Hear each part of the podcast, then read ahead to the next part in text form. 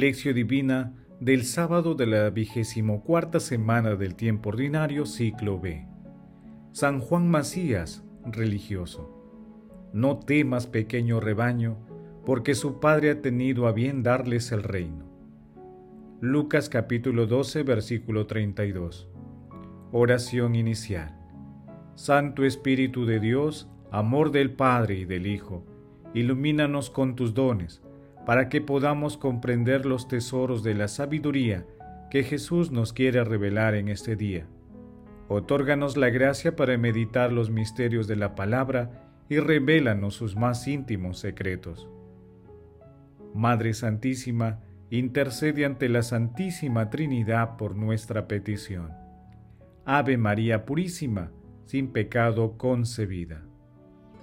Paso 1. Lectura. Lectura del Santo Evangelio según San Lucas, capítulo 12, versículos del 32 al 34. En aquel tiempo dijo Jesús a sus discípulos, No temas, pequeño rebaño, porque su Padre ha tenido a bien darles el reino. Vendan sus bienes y den limosna, hagan alforjas que no se echen a perder, y un tesoro inagotable en el cielo a donde no se acercan los ladrones ni roe la polilla, porque donde está su tesoro, allí estará también su corazón. Palabra del Señor, gloria a ti Señor Jesús. Hoy celebramos a San Juan Macías, modelo de entrega a los más pobres. Nació en Ribera de Fresno, en Badajoz, España, el 2 de marzo de 1585. Quedó huérfano de padre y madre a los cuatro años. Trabajó como pastor para sustentar a su pequeña hermana y a él mismo. A los 28 años se trasladó a Jerez de la Frontera, donde reside por seis años y nace en sus deseos de ser dominico. En 1619 se embarca para América llegó a Lima e ingresó en la orden predicadora como hermano en 1623. Fue amigo íntimo de San Martín de Porres y contemporáneo de Santa Rosa de Lima. En su vida religiosa dio ejemplos de todas las virtudes, de oración contemplativa y de caridad con los más pobres y desvalidos, tratándolos con alegría y dedicación en cada pobre veía a Jesucristo. De rodillas repartía raciones a los pobres sin que su olla se agotara nunca. Este mismo milagro se reprodujo el 23 de enero de 1949 en el hogar de Nazaret de Olivenza, Badajoz, cuando la cocinera invocó su nombre sobre una pequeña cantidad de arroz con caridad encendida se entregó también a ayudar a las almas del purgatorio. Por ello se le conoce como el ladrón del purgatorio. Murió en Lima el 16 de septiembre de 1645. El 28 de septiembre de 1975, Pablo VI, en su canonización, dijo, La iglesia se siente hoy inundada de júbilo. Es el gozo de la madre que asiste a la exaltación de uno de sus hijos. Y precisamente porque es un hijo pequeño, que no brilló durante su vida con fulgores de la ciencia, del poder, de la notoriedad humana, de todo eso que hace a uno grande a los ojos del mundo, la Madre Iglesia experimenta un regocijo particular en esta mañana, la iglesia sienta resonar de nuevo en sus oídos las palabras insinuantes y maravillosamente asombradas del Maestro, que proclaman de manera inequívoca su preferencia por los más pobres y humildes. Bienaventurados los pobres de espíritu, a la escucha perenne y atenta de su divino fundador y en fidelidad indefectible a su mensaje la Iglesia fija hoy sus ojos en una figura singular, concreción sublime de ideales evangélicos.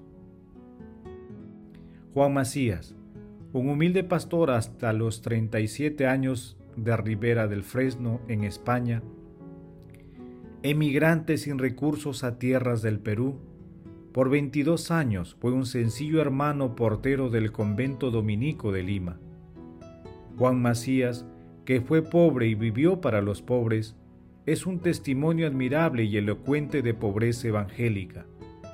El joven huérfano, que con su escasa soldada de pastor ayudaba a los pobres, sus hermanos, mientras les comunicaba su fe.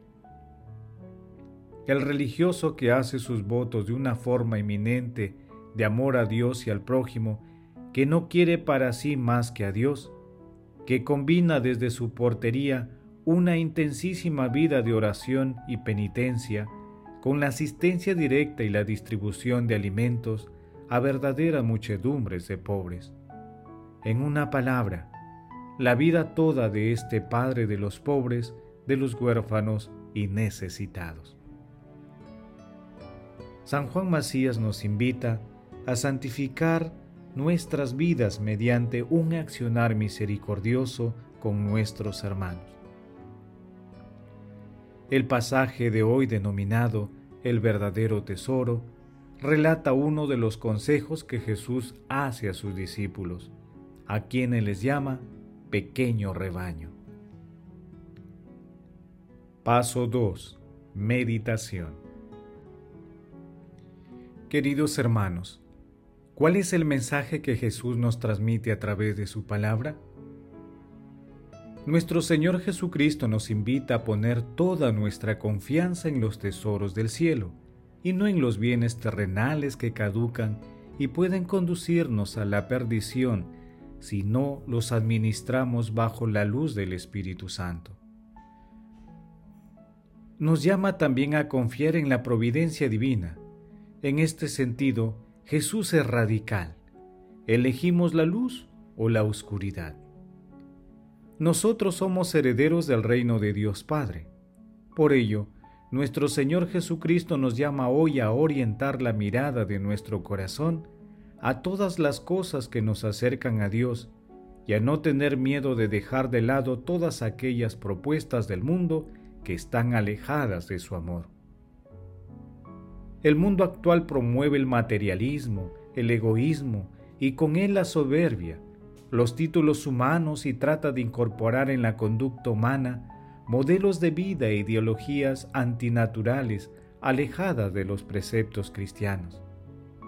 Ante toda esta realidad, nuestra fortaleza está en nuestro Señor Jesucristo, en su palabra, en todo el amor que nos transmite desde el Padre a través del Espíritu Santo. Hermanos, en el pasaje evangélico de hoy, Jesús nos invita a preguntarnos, ¿Cuáles son las cosas y acciones que priorizamos en nuestras vidas? ¿Estas cosas y acciones nos acercan o nos alejan de Dios? Que las respuestas a estas preguntas nos permitan priorizar pidiendo la fuerza del Espíritu Santo a aquellas acciones y cosas que nos permitan acumular tesoros en el cielo. Jesús nos ama. Paso 3. Oración. Padre eterno, oh Dios que amas y salvas a los hombres, concédenos participar constantemente del misterio de tu amor y de dedicar con toda alegría nuestra vida y nuestros bienes al servicio de los hermanos. Siguiendo el ejemplo de San Juan Macías, quien por tu amor se hizo todo para todos con el fin de salvarlos a todos. San Juan Macías intercede ante nuestro Padre Eterno para que nos libere de todos los afanes cotidianos que nos propone el mundo de manera incesante y que nunca olvidemos dónde se encuentran los verdaderos tesoros de nuestra vida. Espíritu Santo, otórganos la inteligencia, para que nuestro corazón esté siempre orientado a amar y a perdonar al prójimo, así como la realización de obras de misericordia inspiradas en nuestro Señor Jesucristo. Amado Señor Jesús, a quien toda lengua proclamará, Señor para gloria de Dios Padre, recibe en tu reino, por tu inmensa misericordia, a nuestros hermanos difuntos. Madre Santísima, Madre de la Divina Gracia, Reina de toda la creación, intercede ante la Santísima Trinidad por nuestras peticiones. Amén.